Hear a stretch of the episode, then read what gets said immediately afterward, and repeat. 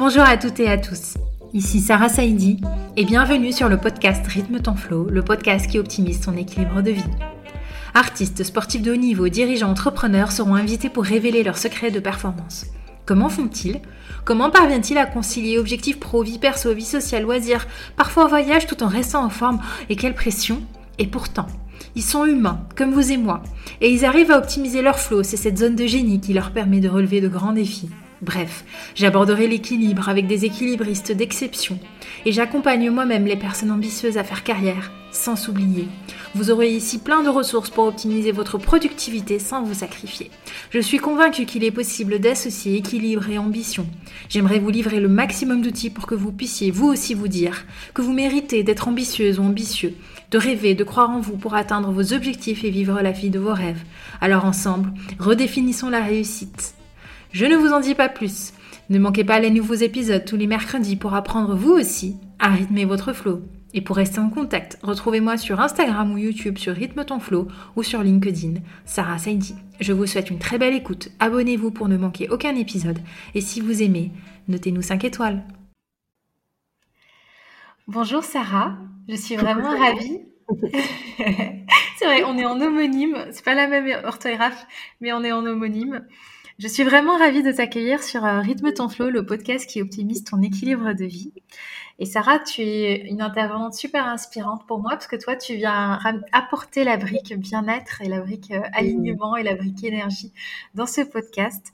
Euh, comme tous les épisodes commencent par la fameuse question qu'est-ce que le flow pour toi? Bah, Du coup, je, avant même que tu te présentes, je te la pose. Du coup, Sarah, qu'est-ce que le flow pour toi? C'est une très très bonne question. Pour moi, le flow, je le vois comme une vague. Euh, j'ai vraiment cette idée de vague quand on me parle de flow et, euh, et, c'est même pas surfer sur cette vague, mais c'est d'être la vague. Euh, et des fois, la vague est très grande et des fois, elle est plus petite. Et c'est vraiment d'aller en fait avec le flow du mouvement et danser avec le vent. En fait, si je peux être un petit peu poétique sur ton podcast, je dirais que c'est voilà de d'être en, accord avec euh, avec ton environnement et de pouvoir danser avec les éléments euh, et et d'être dans le moment présent parce que c'est ce qui te permet aussi de, de ne pas avoir peur d'échouer dans tous les sens du terme, échouer euh, sur la plage, échouer dans ses projets, etc. Le fait d'être dans le moment présent, ça te permet d'être vraiment cette vague et d'accueillir en fait au mieux, au mieux tout, tout ça. Donc pour moi, c'est ça le flow. Merci Sarah. Tu m'as fait voyager. Pour rappel, tu es à Los Angeles et je suis à Paris. Mhm. yes. Et euh, il est 9h du matin chez toi, il est 18h passé chez moi. Et euh, on est du coup toutes les deux en train de parler de flow de façon hyper imagée. Je trouve ça euh, trop beau. Sarah, bah, du coup, je suis vraiment ravie. Aujourd'hui, tu t'es spécialisée dans la méditation, dans le Reiki. tu es guide et sur plein de choses, mais tu es aussi euh, entrepreneur. Euh, et euh, voilà, je, en fait, ton profil est vraiment attachant parce qu'on a l'impression que tu as ta façon d'entreprendre, ta façon de pratiquer. Et donc, moi, c'est ce qui m'a vraiment donné envie de, de t'interviewer sur ce podcast. Du coup, Sarah, est-ce que tu veux nous raconter un peu qui tu es? Oui, déjà, merci pour ton invitation. Je suis très touchée et très contente de pouvoir partager tout ça avec toi et ta communauté. Euh, du coup, la question, qui suis-je euh, C'est une très bonne question. Je, déteste cette question parce qu'on sait, enfin, c'est difficile en quelques secondes, en quelques minutes de se présenter parce qu'on a, enfin, notre vie est tellement riche de de, de, choses, d'expériences, d'émotions, etc. Euh, mais là, je te dirais que voilà, je suis entrepreneur, J'habite à l'étranger. Euh, j'ai fait des études dans le marketing et la communication et j'ai arrêté euh, suite à, un drame familial et je suis partie voyager.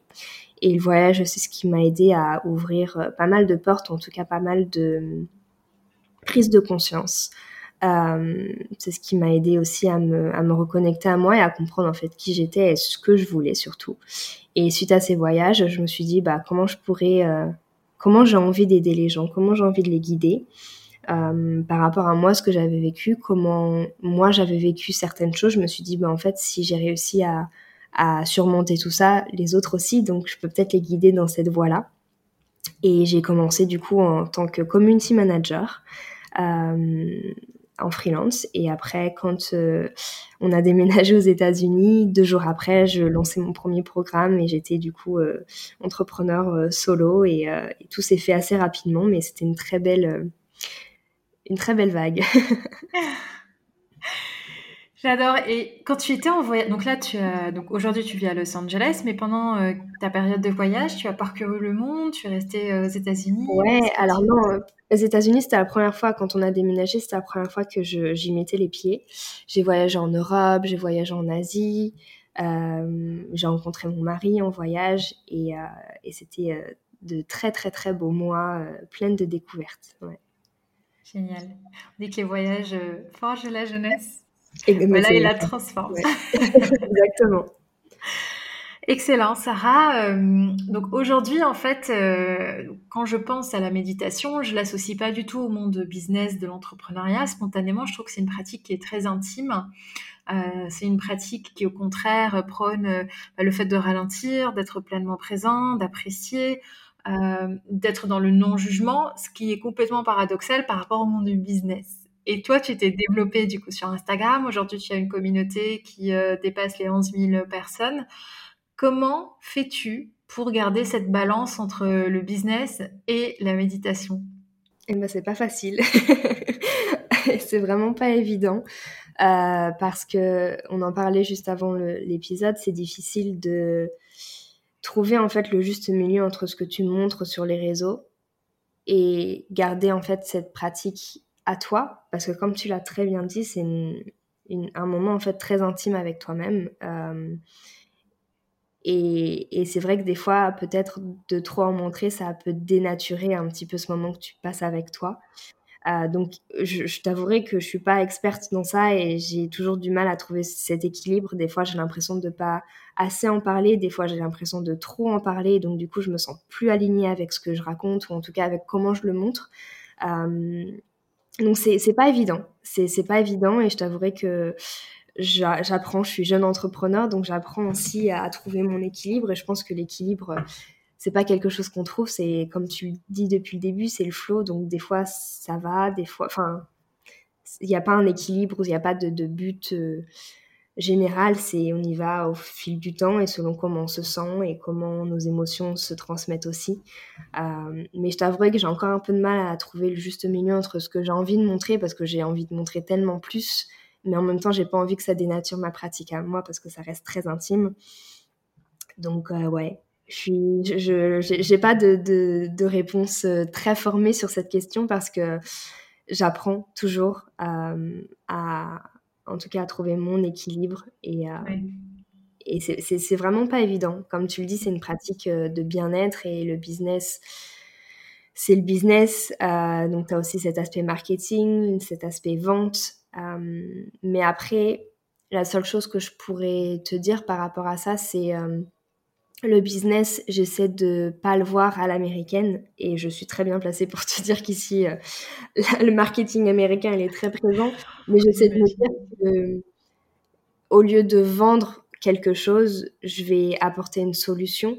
Et donc, du coup, ça, je trouve que c'est déjà beaucoup plus doux par rapport au monde business de se dire, OK, je suis pas en train de vendre quelque chose, je suis pas en train de faire du marketing de masse, mais plutôt je suis en train de vendre une solution parce qu'il y a euh, un, problème ou en tout cas quelque chose qui pourrait qui pourrait enfin ouais une, solution qui pourrait aider ou qui pourrait accompagner les autres les gens les clients les, la communauté à se sentir mieux à se sentir plus alignés. Donc j'essaie de switcher en tout cas mon mindset par rapport à cette notion là qui je pense est beaucoup plus douce et beaucoup plus naturelle aussi quand tu fais des stories quand tu fais un mail pour du coup vendre ta solution ça paraît beaucoup plus naturel aussi dans cette euh, dans ce dans ce tu, vois ce que je veux dire? Oui je vois tout à fait ce que tu veux dire et euh, j'aime beaucoup ta réponse. En fait euh, ce que ce qu'elle me renvoie c'est d'abord une Sarah qui n'a pas envie forcément de montrer ce qu'elle n'est pas Et donc finalement, en fait, peu importe euh, la réponse en fait que tu allais me donner, ça allait être une réponse qui est la plus juste pour toi et la plus euh, conforme à ce que tu es, à ce que tu as envie de transmettre. Donc je comprends totalement ce que tu veux dire. Euh, et pour moi, c'est une garantie de, c'est un lien de confiance en fait que tu crées en étant dans cette perspective-là. Et pour t'avoir suivi depuis quelques temps, en fait, je te sens effectivement euh, bah, pleinement présente euh, sur certaines périodes, moins présente sur d'autres, etc. Et je trouve que c'est totalement naturel en fait, parce que au bout d'un moment, quand on voit une personne, euh, au contraire, mener des montagnes russes d'un regard extérieur, bah, on peut se dire, bah, effectivement, est-ce qu'il n'y a pas quelque chose un peu qui, qui cloche derrière ou pas? Alors que finalement, l'aborder avec beaucoup de sérénité, de transparence et de vulnérabilité parfois aussi. On est, on est humaine, on est humaine, on est cyclique et on n'est pas des robots et euh, malgré tout ce qu'on peut voir sur les réseaux, on reste humain et on est humaine derrière nos écrans et, je pense qu'il faut pas l'oublier et ok peut-être que des fois il y a des moments où on est moins présente, où il y a des moments où on n'a pas envie de, de raconter sa vie tout simplement et c'est ok. Je pense que si moi-même je respecte ça pour moi, j'espère que ma communauté le respecte aussi et se disent bah, en fait ok elle est humaine elle est comme nous il y a des moments où ça va pas il y a des moments où ça va. Et c'est enfin je pense que c'est il y a une belle vague de, d'entrepreneurs qui sont dans cette même dans cette même lancée c'est de montrer qu'on est humain et qu'on est cyclique et qu'on a des émotions et que la vie elle est pas toute rose tout le temps et c'est pas le monde des bisounours même si ce serait super chouette d'être dans le monde des bisounours ça fonctionne pas comme ça. Et, et on a tous une façon d'accueillir en tout cas ces moments là euh, et, je pense que voilà, une fois que tu respectes ces temps pour toi, ta communauté, elle est beaucoup plus apte à le respecter aussi parce que tu, comme tu l'as dit, il y a de la transparence et il y a ce côté humain. Moi, je suis sur les réseaux, mais je suis avant tout, on est humain, on partage, on est une communauté et c'est important de, montrer voilà qu'on est humain et qu'on n'est pas des robots. Et, euh, j'ai oublié de, te dire par rapport à la, question d'avant, J'essaie un maximum de démocratiser la méditation, en tout cas ces pratiques de bien-être et, d'énergie. Euh, donc j'ai l'impression d'avoir ce rôle de, de démocratiser quand même quelque chose qui est très précieux. Donc effectivement, en fait, la ligne, elle est encore... Elle est, elle, est, elle est très fine entre, OK, je montre parce qu'il faut démocratiser cette pratique, parce que plus, plus de personnes le font, plus la conscience générale et, collective, elle, elle, elle change et, c'est important. Et je pense qu'on a besoin d'évoluer là tout de suite et maintenant en tant qu'humain, en tant qu'humanité. Mais en même temps, tu as aussi tes pratiques peut-être un peu plus intimes et personnelles qui là, pour le coup, restent vraiment en dehors des écrans. Euh, mais voilà, le fait de démocratiser aussi quelque chose, ça te permet aussi, je pense, de d'être beaucoup plus vrai en fait et de, de, montrer encore une fois que tu es humain et qu'il y a des fois tu médites pas et que c'est ok et que des fois tu as envie de méditer trois heures et que c'est ok aussi et que voilà il n'y a pas de il y a pas de règles en fait tu vois. Bah oui. Bah tiens je vais poser la question maintenant que tu t'es auto tendu enfin tu m'as tendu une belle perche. Je vais dire Sarah comment tu passes une journée? Toi une journée classique est-ce que tu te lèves à 4 heures du matin que tu médites pendant une demi-heure? Alors euh, j'ai compris assez rapidement que je n'étais pas du matin. euh, donc, euh, alors malheureusement, on a 9 heures de décalage et du coup, euh, je me dois de me lever tôt pour être un maximum présente avec ma communauté, même si ça fait quelques mois que je ne le fais pas forcément et que je me lève à heure normale ici entre 6 et 7 heures. Donc du coup, j'ai un petit peu moins de temps avec, avec ma communauté. j'ai l'impression d'avoir besoin de beaucoup de temps le matin pour me poser moi, sans réseau. Alors, ici, encore une fois, il y a 9 heures de décalage, donc j'ai tendance à regarder mes mails, savoir s'il n'y a pas de soucis, si tu vois, j'ai pas de. Je, je travaille toute seule, donc tu vois, j'ai pas quelqu'un, une assistante qui est à française et qui peut du coup gérer les petits soucis, donc je fais attention que voilà, il n'y ait, pas de problème. Mais généralement, le matin, je commence avec moi-même. Je me fais une petite cérémonie du cacao où je vais danser, où je vais me faire un petit peu de stretching. Je vais prendre ma douche. Je vais y aller tranquille. Si j'ai pas d'appel, cérémonie du cacao. ouais, non, je me fais un petit cacao, je, je, je, chante, enfin voilà, je me fais mes, petits, mes petites pratiques à moi. Euh, sauf si j'ai des appels ou des sessions, forcément, du coup, j'écourte et puis je le fais un peu plus tard dans la journée. Mais j'ai mes petits moments comme ça le matin, j'aime bien prendre le temps de penser à moi avant tout. Et après, je peux me mettre au travail, je peux commencer à, être sur l'ordi ou à aller dans un coworking ou quoi que ce soit. Mais j'ai besoin vraiment d'avoir quelques heures le matin parce que déjà, euh, j'ai essayé de méditer dès que je me réveillais, je me rendors. Donc ça sert à rien. Euh, je préfère en fait limite prendre une douche, me préparer et méditer après parce que je serai plus réveillée. Mais ça, voilà, chaque personne euh, le, le gère différemment. Il y a des personnes qui sont très très bonnes à méditer dès qu'elles se lèvent. Moi, je sais que c'est pas possible, donc je fais autrement. tu viens de casser un énorme cliché. Et j'adore ça parce que finalement, en fait, je pense qu'il y a beaucoup de personnes qui malheureusement, euh, bah, peut-être aussi même dans ta communauté, pensent que tous les matins tu te lèves aux aurores et puis tu vas passer à la mer, puis tu prends ton temps. Alors des fois ça arrive, tu vois, mais euh, mais je sais que dans ma vie de tous les jours, c'est compliqué si je me lève à 4 heures du matin de direct méditer. Bah non, c'est pas. Là, moi, non, c'est pas possible. J'ai besoin de prendre une douche, de, de, de, boire mon thé, et après, ok, je peux méditer, et après, je peux faire mes pratiques. Mais j'ai besoin quand même de, je dirais, 30-45 minutes avant de rentrer dans ma pratique, parce que voilà, j'ai besoin de me réveiller, de bouger un petit peu. De, des fois, ça m'arrive de me réveiller, d'aller marcher dehors, euh, de prendre un peu l'air, de réveiller le corps réveiller mon système digestif aussi, tu vois, enfin réveiller vraiment tout le corps et après me dire ok, donc là comment j'ai envie de méditer, j'ai pas de pratique, euh, comment, j'ai plein de façons, j'ai une petite boîte à outils donc j'ai plein de façons de méditer. Je me demande comment j'ai envie de méditer, comment je peux m'apporter en fait ce dont j'ai besoin aujourd'hui et puis après je me lance, je fais ma petite pratique et puis ça se passe très bien. Et j'adore parce que finalement, même en tant que professionnel euh, du mieux-être, du self-care, et bah tu as quand même un rythme et tu t'accordes quand même ce rythme à toi. C'est-à-dire que c'est pas parce qu'on est un as du bien-être et qu'on gère notre truc que finalement nous on peut se dire que ça y est, on maîtrise et donc on n'a plus besoin de euh, continuer à pratiquer, etc. Mais pratiquer avec euh, toujours euh, le rythme qu'il faut. Bien sûr. Mm. Mais ça m'est arrivé, tu vois, au début quand j'ai commencé de dire bon bah euh, je me sens mieux, je vais plus méditer, ou je me sens mieux, bah, je vais euh, peut-être faire moins attention à mon sommeil ou faire moins attention à ça. Mais c'est humain et c'est même, je dirais même des fois inconscient de revenir en fait dans ces schémas-là. Mais le fait de méditer, le fait d'avoir ces pratiques-là, tu te rends compte très rapidement que tu retombes dans ce schéma-là et tu te dis, oula, attends, je veux pas retomber dans ça.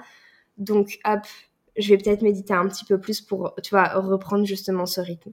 Euh, mais, mais encore une fois, je pense que ce podcast, il va euh, être dédié au fait qu'on soit humain et qu'on est cyclique et que voilà, il y a des fois, on va se dire, oh bah je me sens mieux, bon bah j'ai plus besoin de faire ça, ça, ça, ça, ça, alors qu'en fait, il faudrait continuer.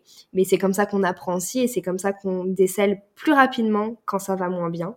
Moi, je sais que quand ça va moins bien, j'ai tendance à me ronger les ongles ou à manger peut-être un peu plus de chocolat ou de regarder peut-être un peu plus la télé le soir. Et je me dis, ok, quand ça arrive, qu'est-ce qu'il y a? Qu'est-ce qui va pas? Qu'est-ce que je suis en train de qu'est-ce que je suis en train de, mettre de côté? Qu'est-ce que je ne veux pas voir? Qu'est-ce que je ne veux pas gérer? Qu'est-ce que je ne veux pas, euh, tu vois, euh, mettre le doigt dessus? Est-ce qu'il y a une émotion? Est-ce que c'est une situation? Et tu vois, après, je commence à rentrer en, en, introspection avec la méditation, le reiki, l'écriture.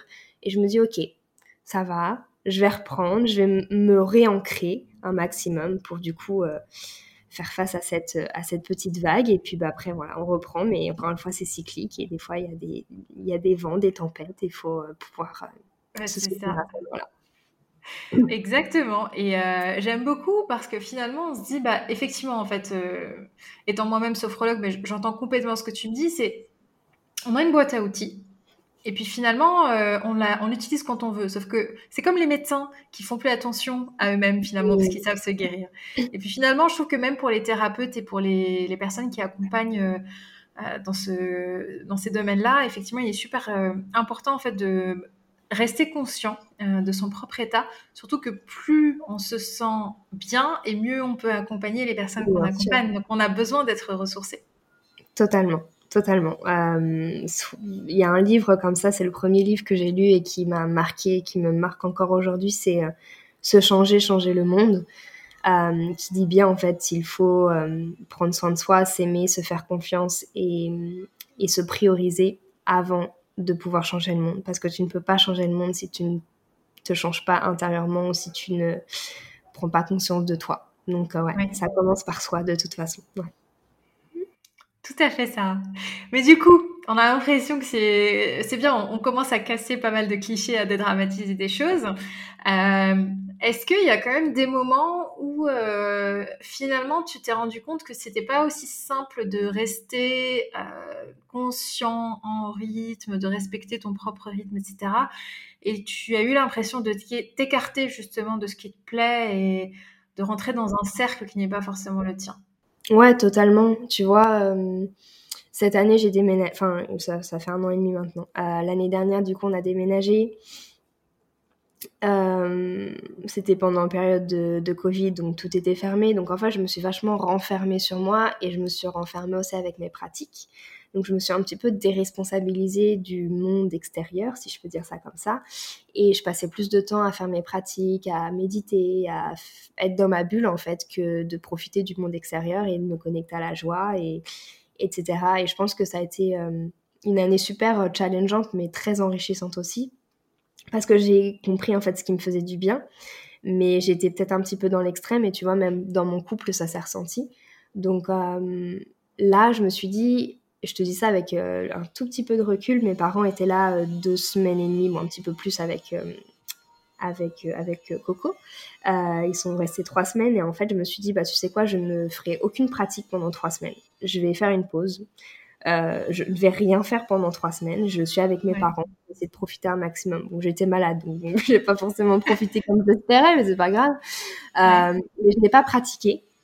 Oui. Là, je me rends compte qu'est-ce qui m'a manqué, qu'est-ce qui me fait vraiment du bien, comment j'ai envie de le réintégrer dans ma vie de tous les jours sans que ce soit quelque chose qui m'empêche de vivre dans la vie réelle. Si tu, tu, tu, me suis ou pas? Tu me dis hein, si euh, je. Moi, euh, j'arrive à suivre, mais je, pense que ça me paraît, ça me paraît plutôt clair parce que je, je tente une reformulation. Euh, je fais un parallèle avec un sportif qui, qui part en vacances, qui fait plus de sport pendant trois semaines et puis qui se remet peut-être à courir euh, au moment de, de rentrer et puis il se dit ah bah tiens en fait là je cours différemment, j'ai envie de courir d'une autre façon et en fait c'est juste le moment de pause qui a fait réaliser, euh, enfin qui a fait prendre du recul sur sa manière de faire. C'est ça, c'est exactement ça. C'est vraiment un temps de pause que je me suis accordé euh, parce que ça prenait en fait mes pratiques ou en tout cas ma façon de méditer ou ma façon d'exprimer ma spiritualité prenait tellement de place que je ne vivais pas le moment présent dans ma vie de tous les jours avec mon mari, avec nos amis, avec sa famille et, même du coup, comme je te le disais, avec la, la rencontre avec l'autre, c'était plus compliqué parce que j'étais tellement dans ma bulle et tellement dans je veux aller gratter, je veux aller réparer, je veux aller guérir encore et encore et encore et encore et puis c'était un, cocon. Je me suis créé mon cocon pendant une année. Et ces trois semaines de pause m'ont vraiment permis de me dire ah ouais en fait c'était peut-être euh, un peu intense. Et je me suis vachement déresponsabilisée aussi sur ma vie de tous les jours parce qu'encore une fois on reste humain et, on, ok on est des êtres spirituels qui vivent une expérience humaine mais on reste humain. On est fait d'un corps physique on est fait pour vivre des expériences, pour être dans nos sens, pour être connecté à la joie. Et je me suis totalement déconnectée de tout ça parce que j'étais tellement dans ma bulle par peur. Je sais qu'il y a eu des peurs, qu'il y a eu des croyances, qu'il y a eu des, un, manque de reconnaissance de ma dualité aussi en me disant mais tout est beau, ça va, tout va bien, je suis très sereine. Et puis la colère, ça va, en deux, minutes, elle était passée alors que j'ai toujours énormément de colère, etc. donc ces trois semaines et je te dis ça avec vraiment le peu de recul parce que mes parents partent tout à l'heure. Donc tu vois j'ai même pas encore eu le temps de, digérer ces trois semaines mais elles m'ont permis de comprendre que c'était un peu trop intense pour moi et que j'avais besoin de, rééquilibrer en tout cas mes pratiques. Euh, toujours les garder parce que c'est quelque chose qui me fait du bien et je t'avoue que la trois semaines sans les faire ça m'a vraiment vraiment vraiment manqué. Mais en même temps il faut que je trouve un, juste milieu en tout cas avec tout ça ok ça je, je comprends. En fait je, touche ce que tu me dis. Et euh, j'ai envie de mettre les pieds dans le plat parce que je trouve que c'est un sujet qui est très intéressant et à mon avis beaucoup de personnes se posent la question mais n'osent peut-être pas la poser. Quand on travaille dans des milieux, entre guillemets, perchés pour d'autres personnes, qu'on approche l'énergie, qu'on approche la méditation, etc., euh, est-ce qu'il y a un vrai risque à rester sur un nuage? Parce que du coup, comme on est tellement en train de baigner dedans, euh, finalement, on se dit mais est-ce qu'on a toujours les pieds sur terre? Oui, non. Et quel est le risque aussi à faire de la méditation et accompagner des groupes du matin au soir euh, sur une pratique? Et petite parenthèse par rapport au flow, en fait, c'est pour ça que bah, le, podcast s'appelle Rythme ton flow. Le flow, c'est super, le trouver, c'est génial, mais rester dedans, c'est hyper dangereux en fait, parce que euh, c'est un peu, par exemple, les artistes qui se perdent et qui vivent en décalage par rapport à la société, parce qu'ils sont tellement, enfin, ils font, ils font corps avec leurs pratiques que finalement, ils sont complètement décorrélés de la réalité. Et c'est un peu ça que j'ai lu, enfin, entendu entre les lignes de ce que j'ai essayé de me dire et que j'ai voulu quand vraiment tirer pour dire, bah, est-ce que faut pas crever un truc ici? Euh, je dirais que avoir conscience de sa spiritualité, parce qu'on est tous des êtres spirituels à des degrés différents, mais on est tous spirituels de base. En avoir conscience, c'est aussi euh, apprendre à, se reconnecter à la joie, à l'amour, à, l'humain, en fait, dans sa globalité. Après, si tu es que perché, ou en tout cas que tu ne pense qu'à ça tout le temps, tout le temps, tout le temps, tu n'es plus ancré dans ton corps et donc du coup tu es totalement en désalignement avec le monde. Alors, euh, on peut ne pas être d'accord avec la société euh, actuelle, avec euh, les pratiques, avec les cases, avec la relation à, plein de choses. et moi, si, enfin, franchement, j'adorerais vivre dans une grande ferme, une grande communauté où on aurait notre potager, etc. Franchement, je trouverais ça trop kiffant et c'est peut-être un petit peu pas dans les cases, mais encore une fois, chacun vit sa vie comme il le souhaite aussi et comment ça résonne pour lui. Mais ça peut être, alors pas, je sais pas si dangereux c'est le bon mot, mais je dirais que le fait d'être que dans sa spiritualité, tu te déconnectes du monde, tu te déconnectes de tes sens, tu peux même avoir de grosses dépressions parce que tu es tellement euh, connecté à l'énergie que tu, que tu oublies que tu as un corps et que tu es là pour vivre une expérience humaine. Et tu te déresponsabilises aussi. Il y a cette notion de déresponsabilisation parce que tu vas attendre que l'univers t'envoie un signe, parce que tu vas attendre euh, de ressentir telle ou telle énergie, parce que tu vas attendre que euh, Dieu, l'univers, que tu veux l'appeler comme tu veux, te guide vers tel ou tel chemin. Alors qu'en fait, en faisant ça, tu te déresponsabilises et tu perds ton pouvoir. Euh, en tant qu'humain, on a en anglais on appelle ça le free will. Je ne sais pas trop le traduire en anglais le fait que, ok, on est ici pour vivre une expérience humaine, et en fait, tu as le choix à chaque seconde de ta vie, mais en te déresponsabilisant, tu perds ce pouvoir-là. Le libre arbitre, et euh, j'adore ta réponse. Et euh, tu sais que aujourd'hui, la spiritualité devient un gros marché mm-hmm. qui se développe de plus en plus. Euh, il y a une profonde, il y a un profond besoin de reconnexion au sens parce que je pense que voilà, il y a eu beaucoup d'évolutions économiques et géographiques et de d'ouverture vers le monde, etc. Et la technologie qui a fait que finalement on se dit mais quel est ce sens à la vie? Et euh, derrière, je ne vois pas beaucoup justement de warning à mettre un cadre euh, ou du moins euh, transmettre en fait de façon responsabilisante ce genre de mmh pratique. C'est-à-dire que et surtout sur Instagram. Et là, je bon, je sais que ça va pas plaire à tout le monde, mais sur Instagram. Euh, on reflète beaucoup l'image de la personne sereine, joyeuse, équilibrée, euh, coucher de soleil, tout ça. Puis finalement, on se dit, mais est-ce que c'est ça la vraie vie? Et donc, il y a justement, on tombe dans la contradiction de la chose, de se dire, c'est quelque chose de, très personnel, de très intime. Ça fait du bien. Euh, ça parle à certaines personnes, pas à d'autres.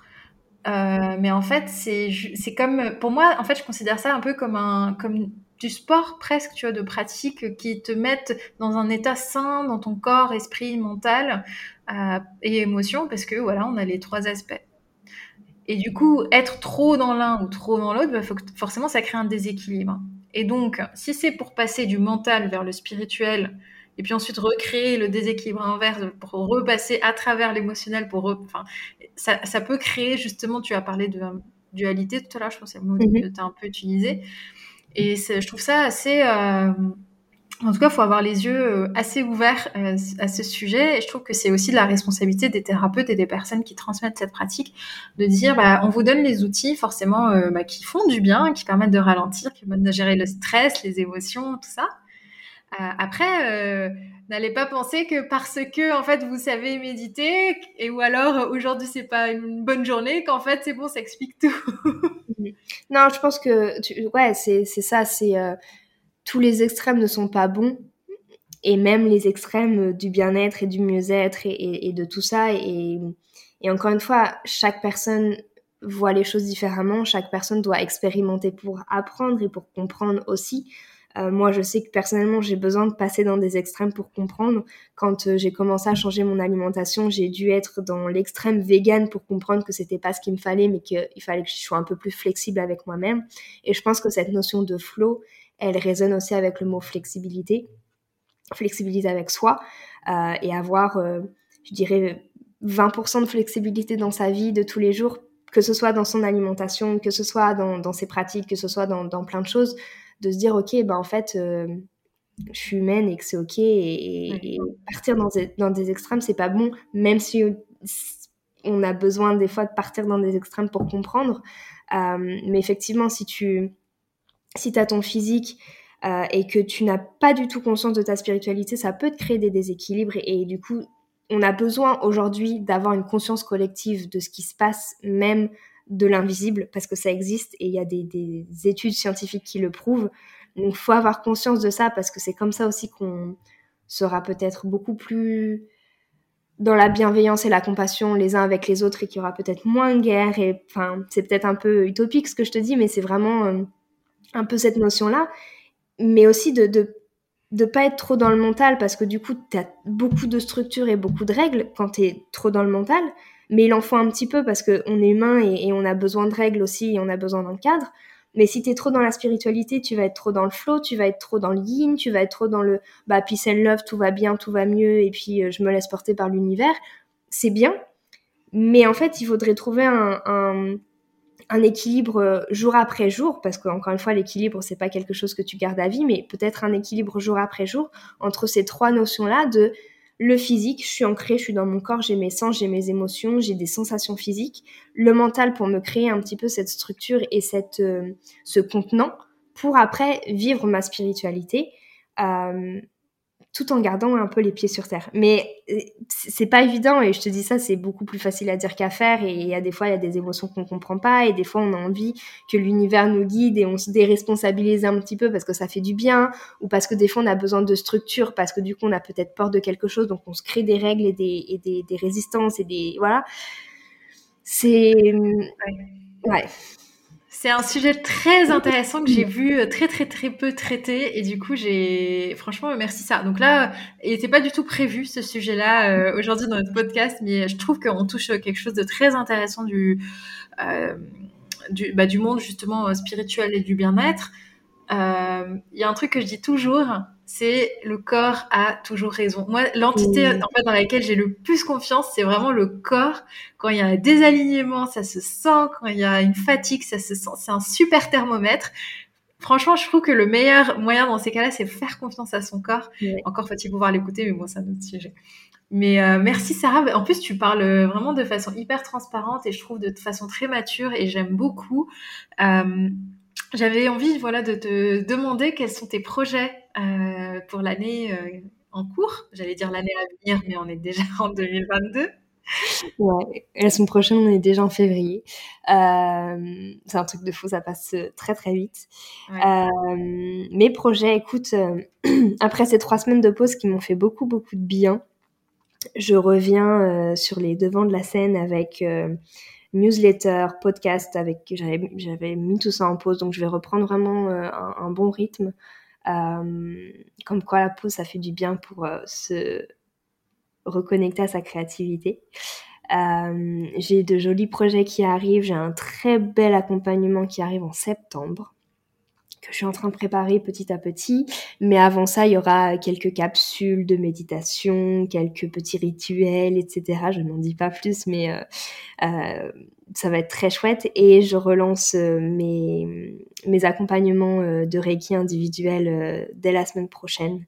voilà. Une heure, 90 minutes, pardon, de, de bien-être, de reconnexion, d'énergie et, et tout ça voilà, avec beaucoup d'amour et, de, bienveillance. Sarah, juste, euh, juste en off, avant l'enregistrement du podcast, en fait, on a évoqué un sujet qui est extrêmement euh, intéressant, c'est de dire, mais aujourd'hui, on évolue dans un monde très digital et finalement, se reconnecter à la pratique réelle euh, est essentiel presque pour continuer à pratiquer et à maturer sa pratique et aller à la rencontre des gens, parce que finalement, on évolue dans la relation d'aide, en fait. Et euh, je trouve ça euh, du coup euh, intéressant que tu te fasses aussi cette réflexion-là sur tes futurs projets. Ouais, non, mais totalement, totalement. C'est pour ça que je suis en train de créer des choses ici en, présentiel, pour du coup trouver le, juste milieu entre le présentiel ici et puis le digital avec la France. Ah ok, tu pratiques en français et en anglais. Super, génial. Sarah, j'ai vraiment été ravie d'avoir cet échange avec toi et euh, je trouve que tu as vraiment euh, une approche euh, qui peut inspirer beaucoup de personnes dans le sens où tu es à la fois pragmatique mais aussi spirituelle mais aussi très transparente dans tes idées, dans tes projets, équilibrée dans ton ambition entre le business, ta pratique et le fait aussi que tu vives à l'étranger, que tu développes quand même ton activité en étant à distance avec le décalage horaire et que tu arrives à quand même fédérer une communauté et tout, c'est vraiment un super challenge que tu relèves. Donc bravo pour ça. Et euh, moi, j'ai vraiment été ravie de te recevoir. Euh, Sarah, donc euh, qui est notre experte guide méditation, Reiki, énergie, et qui a gentiment pris cet appel donc depuis Los Angeles et que je vais laisser euh, partir tranquillement pour euh, finir sa journée, entamer pardon sa journée. Merci à toi en tout cas pour ton invitation et euh, c'était très enrichissant. Première fois que j'en parle ouvertement de tout ça, donc j'ai hâte d'avoir les retours et, et, merci en tout cas d'avoir créé l'espace pour parler de tout ça et de pouvoir échanger, même à l'autre bout du monde. Merci beaucoup Sarah. Les Sarah sont géniales. de toute façon, voilà la conclusion.